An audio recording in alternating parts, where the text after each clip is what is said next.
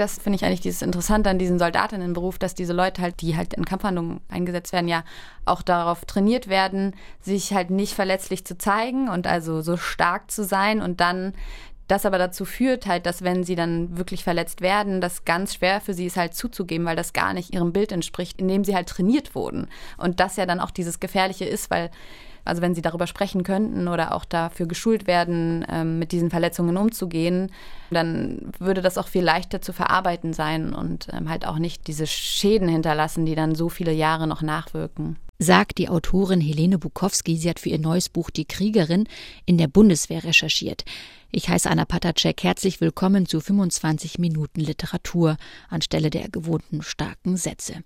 Das war jetzt gerade ein Ausschnitt aus einem Gespräch, das meine Kollegin und Literaturexpertin Nadine Kreuzsaler mit der Autorin kürzlich geführt hat. Und das hören Sie jetzt. Helene Bukowski wurde 1993 in Berlin geboren, war sechs Jahre in Hildesheim, um dort am Literaturinstitut zu studieren und hat 2019 ihren ersten Roman veröffentlicht, Milchzähne. Eine postapokalyptische Dystopie, die Klimakrise und Nationalismus verzahnte. Und damit war sie für mehrere Literaturpreise nominiert und das Buch ist auch gerade verfilmt worden. Helene, das äh, klingt ja immer so toll. Ne? Das Buch wurde verfilmt oder wird bald im Kino zu sehen sein. Jetzt frage ich mich natürlich, was hat denn die Autorin davon? Warst du zum Beispiel am Set? Hattest du Mitspracherecht beim Drehbuch? Also erstmal freue ich mich natürlich total darüber, dass das passiert und war am Set auch. Also ich durfte einen Tag äh, mal zuschauen und habe mich da still auf ein Stühlchen gesetzt und äh, zugeguckt und die Dreharbeiten ein bisschen beobachten können. Das war eine total tolle Erfahrung, weil es natürlich wahnsinnig spannend ist, dann die eigenen Figuren plötzlich als ähm, echte Menschen vor sich zu haben. Da bin ich immer noch sehr berührt von, ähm, wie die das auch gemacht haben und wie die Regisseurin Sophia Bösch auch diese Milchszene ja, dafür so Bilder gefunden hat. Und ich hatte mich bewusst dagegen entschieden, beim Drehbuch irgendwie mitzuwirken oder beim Film mitzuwirken, weil ich es eigentlich schön fand, diesen Stoff jemand anderen zu geben, also dieser Sophia Bösch, und einfach zu sagen, okay, hier sind die Milchzähne, mach deine Milchzähne draus und genau, freue mich dann total darauf, das im Kino sehen zu können. Das ist ja bestimmt total spannend. Hast du denn die Figuren oder deinen Roman, deinen Text da wieder gesehen? Auf jeden Fall. Also ich arbeite sehr viel mit Fotografien, bevor ich eigentlich zu schreiben beginne. Also sammle erstmal sehr viel Fotografien, erstelle so Art Moodboards und davon hatte ich der Sophia erzählt und sie meinte dann, ah, schick mir das doch mal, was du da so für Bilder im Kopf hattest. Und dann hat sie sich die erst gar nicht so angeguckt, meinte, sie hat erstmal selber ihre Bilder gesucht und dann erst die beiden Moodboards miteinander verglichen und festgestellt, okay, da gibt es voll viele Parallelen. Und das war erstmal so schön, dass wir irgendwie so ähnliche Bilder im Kopf haben. Also ich habe zweimal das Drehbuch auch gelesen und habe auch so kleine Anmerkungen gegeben und ähm, es hat sich aber natürlich auch viel verändert für den Film. Aber so Grundzüge sind auf jeden Fall noch da und vor allen Dingen die Figuren sind noch für mich voll da. Tatsächlich kann ich mir deinen neuen Roman, Die Kriegerin, auch sehr gut als Film äh, vorstellen. Also du erzählst ja auch hier wieder sehr visuell, sehr bildstark, sehr klar. Das Buch spielt an verschiedenen Orten. Es spielt an der Ostsee, es spielt in äh, Berlin, es spielt in Jena. Mhm. Ja, genau, an vielen verschiedenen Orten. Wieso hast du dich gerade für diese Orte entschieden? Also ich glaube, die Stadt war zuerst da. Also es war erst auch die Stadt, es war ganz anonym. Und das war, glaube ich, eher auch so eine Bewegung von, weil ich bei Milchszene so sehr auf dem Land war und in einer Landschaft, dass ich irgendwie was anderes machen wollte. Und Stadt mich, glaube ich, auch einfach interessiert hat, weil ich halt ja selbst in Berlin auch aufgewachsen bin. Und dann aber im Schreiben gemerkt habe, es funktioniert nicht für mich, dass es nur in einer Stadt spielt. Ich brauche auch die Landschaft. Und dann so ein bisschen rumüberlegt habe und auf die Ostsee gestoßen bin und auch gedacht habe, dass die Ostsee ein guter Gegenpol zu dieser Stadt sein könnte. Und auch weil ich, also das ist auch wieder so ein persönlicher Bezug, halt auch viel als Kind an der Ostsee war und da auch viele Bilder dann hochkommen und das funktioniert dann immer gleich bei mir besser, wenn ich so sehr konkrete Vorstellungen von Orten habe. Da ist eine Parallele äh, zu deiner Hauptfigur Lisbeth. Für die ist ja die Ostsee auch ein Glücksort ihrer Kindheit. Jetzt sagst du gerade, du brauchst immer Bilder zum Schreiben, damit auch äh, ein Text äh, entsteht. Wir haben uns ja schon mal getroffen. Ich durfte deine Buchpremiere in Berlin äh, moderieren. Da hast du erzählt, dass auch ein ganz konkretes Foto, eine Fotografie Ausgangspunkt war für diesen Roman. Und zwar waren darauf äh, Soldatinnen abgebildet. Was war das für ein Bild? Genau, das war eine Fotografie von einer israelischen Fotografin, die israelische Soldatinnen fotografiert hat. Also es ist eine ganze Reihe und ich habe so eine Fotografie-Seite auch abonniert gehabt mal bei Facebook und die haben mir immer so äh, junge Fotografinnen in die Timeline gespült und da war dann diese Reihe mit dabei und Oft ist es so, dass ich erstmal einfach Bilder sammle, wo ich gar nicht weiß, was eigentlich mit denen passiert, einfach weil sie mich ästhetisch irgendwie ansprechen. Und auf diesem Bild waren zwei junge Frauen in einer Uniform zu sehen, die so einen Selfie-Stick gehalten haben und sich vor so einem Landschaftspanorama fotografiert haben. Und ich glaube, das Bild hat mich eigentlich eher wegen dieser Stimmung angesprochen, weil es so pastellig ähm, daherkommt. Und dann, als ich so ein bisschen gesammelt habe, also mehr Bilder hatte und auch so ein bisschen schon angefangen habe, so kleine Fragmente zu schreiben, habe ich halt auch wieder an diese Fotografie gedacht und hat mich so angesprochen, weil es so dann doch ja auch diesen Störmoment hat, dass es so was sehr Idyllisches hat, aber diese Frauen halt diese Uniform tragen. Und ich habe so gemerkt, okay, ich kenne mich eigentlich gar nicht aus im Thema Militär oder genau, habe mich eigentlich noch gar nicht auch mit den Soldatinnen sein beschäftigt. Und aber auch, glaube ich, gerade deswegen, das war so spannend für mich, weil es so ein Bereich ist, in dem ich mich nicht auskenne. Und dann dachte ich, okay, ich fange jetzt mal an, ein bisschen in diese Richtung zu recherchieren. Wie schwierig die Recherchen bei der Bundeswehr waren, wie du da vorgegangen bist, darüber sprechen wir gleich noch. Ich würde gerne erstmal auf diese Freundschaft zu sprechen kommen von Lisbeth und Florentine. Florentine wird ja die Kriegerin genannt. Sie ist äh, die Kriegerin hier in diesem Buch. Und die beiden sind nicht gerade die gesprächigsten. Ja, also sie sind sich nahe, vor allem durch dieses gemeinsame Erleben bei der Grundausbildung. Da sind sie so zwei ganz starke, die es mit den Männern aufnehmen können und die Gefallen daran finden, ihre Körper zu stellen, um ihre eigenen Wunden, die so in ihnen schlummern, äh, zu verdecken. Die beiden haben auch eine Freundschaft, die eher so ohne Worte, aber dafür auf so einer körperlichen Ebene funktioniert. Keiner sexuellen Ebene, aber doch einer sehr stark körperlich definierten Ebene. Sie verausgaben sich auch gerne, gehen an ihre Grenzen. Reden können sie aber beide nicht gut, also weder miteinander noch mit anderen. Also sie können überhaupt nicht so gut mit Menschen umgehen. Bei Lisbeth natürlich äh, kommen da verschiedene Dinge ins Spiel, auch bei äh, Florentine. Was ist da los mit den beiden? Vielleicht, du kannst es bestimmt viel besser ausdrücken als ich. Na, ich finde es eigentlich immer schön, wenn andere das für mich aus. Bei Lisbeth ist es halt so, dass sie ähm, mit einer sehr starken Neurodermitis auf die Welt gekommen, oder noch nicht auf die Welt, aber die hat sich entwickelt bei ihr.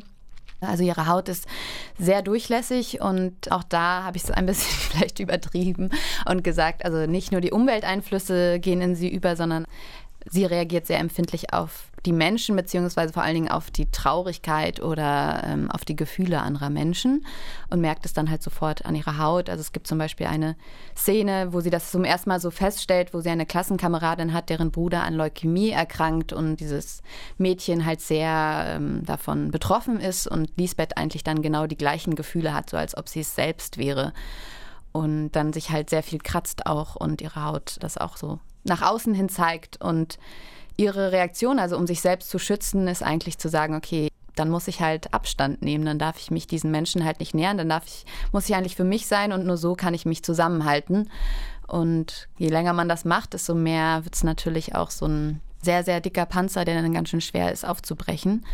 Und also diesen Panzer hat sie schon und dann begegnet sie eigentlich der Kriegerin, die in meinen Augen eigentlich so was Ähnliches gemacht hat, also sich auch so einen Panzer zugelegt hat und das vor allen Dingen durch die Großmutter, aber das vielleicht muss ich gar nicht so ausführen, oder? Das können wir vielleicht später nochmal erklären. Also da geht es halt um Traumata, die gar nicht sie selber erlebt hat, sondern die Großmutter im Zweiten Weltkrieg durch Flucht und äh, Vertreibung, durch äh, Schuld. Das wabert auch noch so als äh, Hintergrund mit in diesem Roman, was ich sehr schön finde. Es gibt äh, wirklich sehr viele Ebenen, auf denen sich äh, dieser Roman bewegt.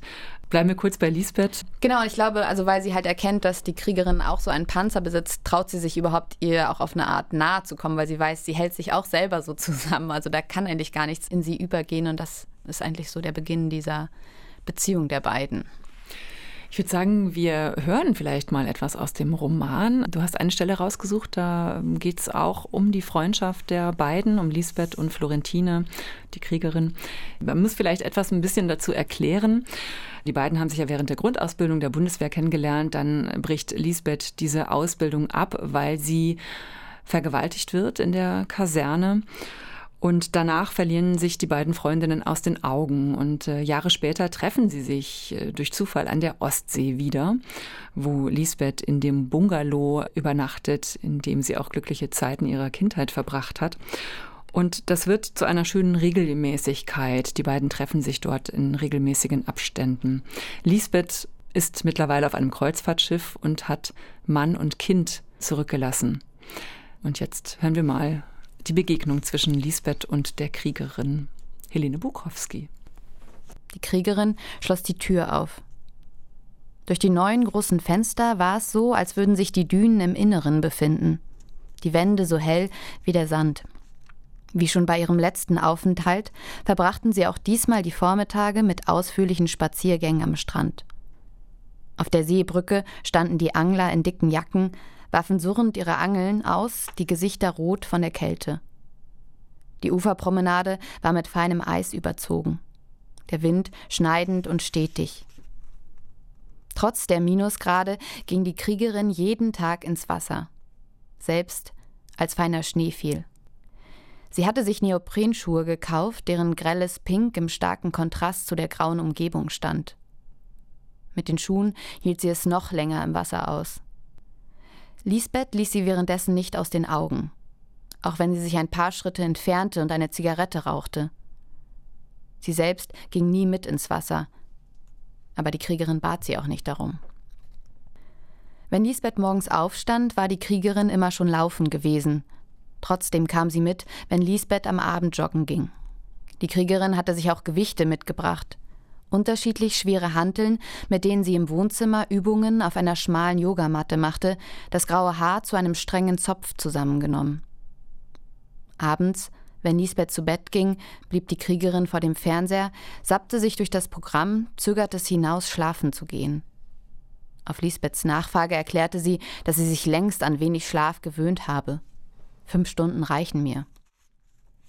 Die Nächte waren ruhiger, aber tagsüber spürte Lisbeth, wie nahe sie Berlin war, dass sie hier nur in ein Auto steigen müsste und in kürzester Zeit wieder da wäre. Bei dem Gedanken verengte sich ihr Brustkorb, spannte ihre Haut. Wenn sie am Strand auf Männern mit Kindern traf, wandte sie sich ab, lief schneller. Immer war es die Kriegerin, die kochte. Wenn Lisbeth anbot, ihr in der Küche zu helfen, schüttelte sie den Kopf. Manchmal schaffte es Lisbeth, sie zu überreden, abends in ein Restaurant an der Strandpromenade zu gehen. Dort tranken sie einen leichten Wein oder dunkles Bier. Die Kriegerin bestellte jedes Mal das teuerste Fleisch, das es auf der Karte gab. Für irgendetwas muss ich ja das ganze Geld ausgeben, das ich fürs Kopf hinhalten bekomme. Wenn die Teller kamen, aß sie das Fleisch zuerst. In den Beilagen stocherte sie nur herum. Einmal, als sie zum Rauchen vor die Tür des Lokals gegangen waren, sagte die Kriegerin zu Lisbeth: Du weißt genau, wie man sich an solchen Orten zu verhalten hat, dass man sich die weiße Stoffserviette auf den Schoß legen muss beim Essen und sie nicht neben den Teller liegen lassen darf, welches Besteck das Richtige ist und wie man es hält, von welcher Seite die Kellnerin den Teller abräumt, dass man das Glas, wenn einem nachgeschenkt wird, nicht anhebt, sondern stehen lässt. Ich aber komme mir immer so vor, als hätte ich mir unrechtmäßig Zutritt verschafft, als wäre es nur eine Frage der Zeit, bis ich enttarnt und an den Haaren aus dem Lokal gezogen werde. Lisbeth zuckte mit den Schultern und aschte ab. Ich sehe es tagtäglich auf dem Kreuzfahrtschiff. Was erwartest du? fragte sie und sah der Kriegerin in das im Schatten liegende Gesicht. Ich kopiere bloß, was ich beobachtet habe. Bist du früher nie in solchen Restaurants gewesen? Lisbeth schüttelte den Kopf.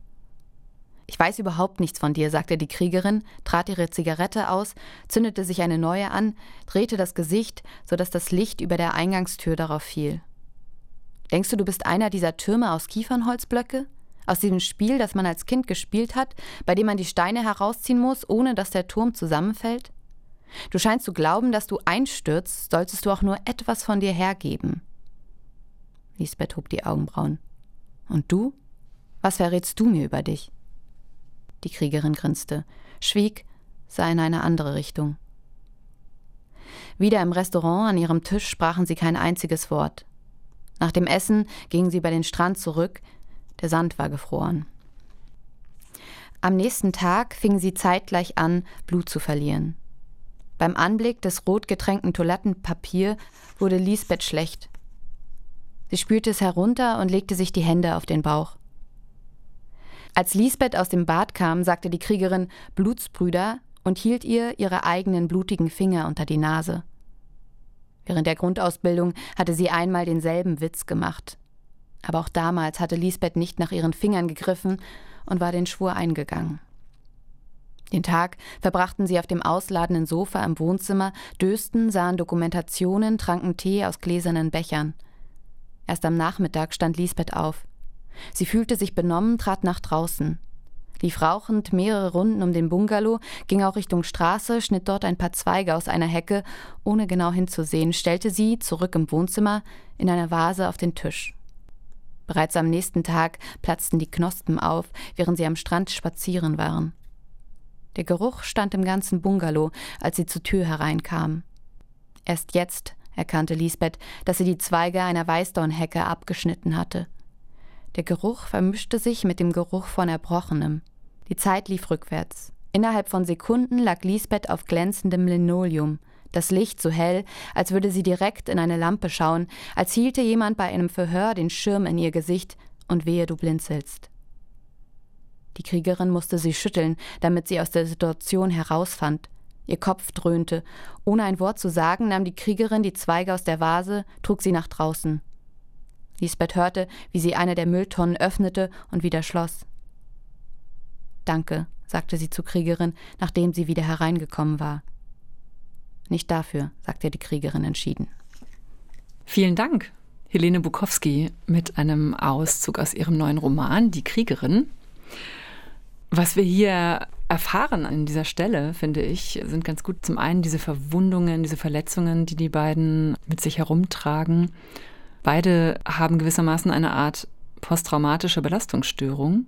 Die Kriegerin, weil sie eben durch ihre Auslandseinsätze einiges erlebt, was sie nicht verarbeiten kann. Und Lisbeth hat eben auch Flashbacks aufgrund dieser Gewalterfahrung, die sie in der Kaserne gemacht hat. Und beide kümmern sich auf eine ganz eigene, besondere Art um sich. War das von Anfang an eigentlich so klar für dich, diese beiden Geschichten so miteinander zu verzahnen oder eben zu zeigen, hey, posttraumatische Belastungsstörungen, das sind nicht nur Soldatinnen zum Beispiel, die das betrifft? Also mir war klar, dass ich eine Vergewaltigung erzählen möchte und mir war klar, dass ich von Soldatinnen mit posttraumatischen Belastungsstörungen erzählen möchte. Und mir war aber nicht so klar, dass sich das eigentlich ähnlich äußert, also die Folgen davon. Ich habe dann äh, ein Buch gelesen, was mir empfohlen wurde, weil ich halt auf der Suche war nach guten Büchern über posttraumatische Belastungsstörungen von Soldatinnen. Das verkörperte Schrecken heißt das. Das ist ein Psychologe, der vor allen Dingen halt zu posttraumatischen Belastungsstörungen von Soldatinnen geforscht hat und dann aber festgestellt hat, stopp, Moment mal, das ist ja gar nicht nur was, was Soldatinnen betrifft, sondern es reicht viel weiter und davon sind genauso ähm, andere Menschen betroffen, also Menschen mit Gewalterfahrungen, Kinder, die auch Gewalt erlebt haben, Menschen, die vergewaltigt wurden. Das ist halt ein leider sehr weit verbreitetes Phänomen und ich glaube, das ist immer in meinem Schreiben der interessante Moment, wenn ich merke, okay, es gibt halt Dinge, die gehören irgendwie zusammen, auch wenn sie vielleicht erstmal nicht auf den ersten Blick so offensichtlich äh, zusammen gehören und da auch diese Verbindungen dann nach und nach zu knüpfen. Ja, und was auch rauskommt schon an dieser Stelle ist ja diese Schwierigkeit als Soldatin, als Soldat mit dem zivilen Leben dann auch wieder umgehen zu können, darin wieder einen Platz zu finden. Ich finde in diesem Text, da ist eine ganz große Einsamkeit spürbar bei der Kriegerin, bei Florentine. Du hast ja Interviews geführt für dein Buch, du hast recherchiert. Vielleicht kannst du ein bisschen davon erzählen, mhm. wie du recherchiert hast und äh, wie diese Gespräche liefen. Ich dachte erstmal dann ganz klassisch, dass ich vor allen Dingen Interviews führen möchte und habe mich an die Bundeswehr gewandt, wurde da auch vermittelt, habe da auch sprechen können. Habe aber auch gemerkt, dass mir die eigentlich gar nicht so die richtigen Leute zum Gespräch anbieten. Also Menschen halt mit Einsatzerfahrungen, also mit denen habe ich halt nicht gesprochen, also wurde mir nicht erlaubt zu sprechen über die Bundeswehr. Und dann bin ich auf den Bund Deutscher Einsatzveteranen gestoßen. Das ist ein Verein, der sich halt dieser Arbeit widmet und sehr viel leistet in der Hinsicht, was die Bundeswehr halt leider vernachlässigt. Und habe aber auch gemerkt, natürlich ist es schwierig, mit Personen zu sprechen, die diese Erfahrungen gemacht haben. Also die möchten ja auch einfach nicht über diese Erfahrungen sprechen. Sie müssen die halt selbst erst aufarbeiten. Und bin eigentlich so zeitgleich dann auf sehr viel Literatur gestoßen, die sich äh, mit dem Thema auseinandersetzt und halt auch Berichten von Soldatinnen, die dann geschafft haben, irgendwie das auch öffentlich zu machen. Und diese beiden Quellen haben für mich sehr gut funktioniert, sowohl halt diese Texte als auch diese Gespräche. Was ich so gemerkt habe, war dann auch, dass ich nicht unbedingt direkt von diesen, was passiert eigentlich da, berichten möchte, sondern wirklich eher von den Folgen, was passiert, wenn die wieder da sind, weil da auch einfach total viel vernachlässigt wird und auch nicht vorgesorgt wird für diese Soldatinnen. Und das war für mich so eher der interessante Fakt oder so. Hast du eigentlich gemerkt, auch bei deinen Recherchen, oder bist du darauf gestoßen, jedenfalls lässt dein Text es vermuten, dass es große Unterschiede gibt äh, bei Frauen und bei Männern in der Bundeswehr, wie die damit umgehen, wie sie das verarbeiten, wie sie überhaupt diesen Militärdienst verstehen und darin funktionieren? Ich habe das Gefühl, viele Quellen haben das so ein bisschen mir gezeigt, aber ganz interessant war eigentlich ein Bericht von einer US-amerikanischen Soldatin, die äh, im Irakkrieg war und die wirklich viel so darüber geschrieben hat, wie sie in so diesen Kampfhandlungen verwickelt wurde und auch Teil davon war. Und dann aber beim Wiederkommen, ähm, also und auch in Zurückkehren in die USA eigentlich trotzdem eher als Frau gesehen wurde, also nicht als Soldat, sondern als Frau in der caregebenden Rolle. Also nur weil sie halt eine Frau war, dann irgendwie gesagt wurde, okay, aber du, du könntest doch irgendwie mit denen sprechen, vielleicht hast du noch mal einen anderen Zugang und ganz vergessen wurde, dass sie ja selbst auch genauso ähm, involviert gewesen ist. Also dass sich dann sozusagen ihr Geschlecht über alles andere gelegt hat und das fand ich so absurd, dass selbst bei Soldaten und Soldatinnen dann plötzlich da so eine Trennung aufkommt, obwohl die ja eigentlich das Gleiche erlebt hat und daher einfach sich mal wieder so zeigt, was in unserer Gesellschaft eigentlich passiert, ja. Ja, das ist ja sowieso interessant und ja auch etwas, was sich durch deinen Roman zieht. Dieses Nachdenken über äh, typisch Mann, typisch Frau, über diese Frauenrollen, Männerrollen, diese verschiedenen Sichtweisen auch der Gesellschaft auf Mütter, auf Soldaten, auf Soldatinnen. Lisbeth macht ja etwas, was auch erstmal vielleicht Leserinnen äh, fremd erscheint. Sie verlässt nämlich äh, Mann und Kind und ist dann Jahre unterwegs und äh, verschwindet einfach aus dem Leben der beiden. Mir hat aber sehr gut gefallen, wie das hier erzählt wird. Das äh, wird einfach so nebenbei miterzählt eben. Und man kennt das ja aus der Literatur, aus Filmen, aus Serien. Umgekehrt einfach zuhauf, ja. Also der Mann verlässt einfach Frau und Kind und das ist so die Geschichte. Aber umgekehrt äh, liest man das eigentlich äh, selten. Wie ist das in dein Buch gekommen? Warum war dir das wichtig, dieses Element? Also ich werde so auch oft gefragt und immer wird so gesagt, dass ich an so Frauenfiguren interessiert bin und facettenreichen Frauenfiguren. Und dann möchte ich mal so widersprechen, weil ich bin natürlich, ich bin generell an facettenreichen Figuren interessiert. Das müssen nicht nur Frauen sein. Und fand da halt einfach interessant, auch von einem Vater zu erzählen, wo die Freundin ihn verlässt und ihn mit Kind allein lässt. Also die Figur des Maliks, der halt mit der Lisbeth zusammen war und dieses Kind bekommen hat. Und dem auch in so einer Weichheit zu erzählen, das hat mich total, also es hat mir auch super Spaß gemacht, diese Szenen mit ihm zu schreiben oder diese Vergangenheit mit Lisbeth und ihm, weil sie für mich auch noch nicht so erzählt worden war oder ist. Also ich kenne das, wie du eigentlich auch, dass ich das halt nicht so richtig kannte und aber so in meinem Umfeld halt schon auf jeden Fall solche Männer da sind, die halt auch diese Weichheit zulassen und die auch für andere sorgen können. Und das finde ich halt auch irgendwie mal ganz wichtig in Literatur, dass diese Geschichten auch ein bisschen anders erzählt, weil ich habe das Gefühl, wenn man immer wieder diese Geschichte von der Mann verlässt die Frau erzählt, dann schreibt sich das ja auch so ein und dann denkt man, es gibt eigentlich noch diese Art von Möglichkeit. Ich möchte natürlich nicht dazu aufrufen, dass jetzt alle Frauen ihre Männer verlassen und mit den Kindern allein lassen.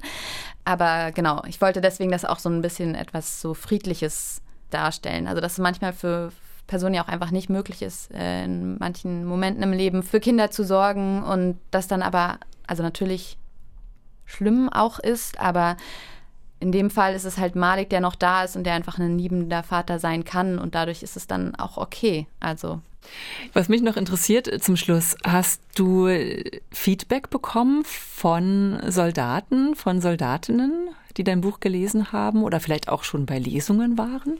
Bisher noch nicht. Also ich habe es auch noch nicht. Dem Klaus Breitschneider, den ich ja danke, dem muss ich es auch noch schicken. Ich weiß nicht, ob der es lesen würde, weil es halt... Vom ähm, Bund der Einsatzveteranen. Genau, mhm. weil also ein bisschen ja auch was drin vorkommt und er meinte, dass es dann schon für ihn schwierig ist, sowas zu lesen. Aber er meinte, seine Freundin liest es dann immer und dann, äh, genau, erzählt sie ein bisschen davon. Aber bisher, genau, kamen noch keine direkten äh, Kommentare. Vielen Dank für dieses Buch, Die Kriegerin erschienen äh, bei Blumenbar im Aufbau Verlag. Helene Bukowski, schön, dass du hier warst. Vielen Dank für die Einladung. Das war die RBB24 Inforadio Literaturexpertin Nadine Kreuzsaler im Gespräch mit der Schriftstellerin Helene Bukowski. Danke fürs Zuhören, sagt Anna Patacek. RBB 24 Inforadio vom Rundfunk Berlin-Brandenburg.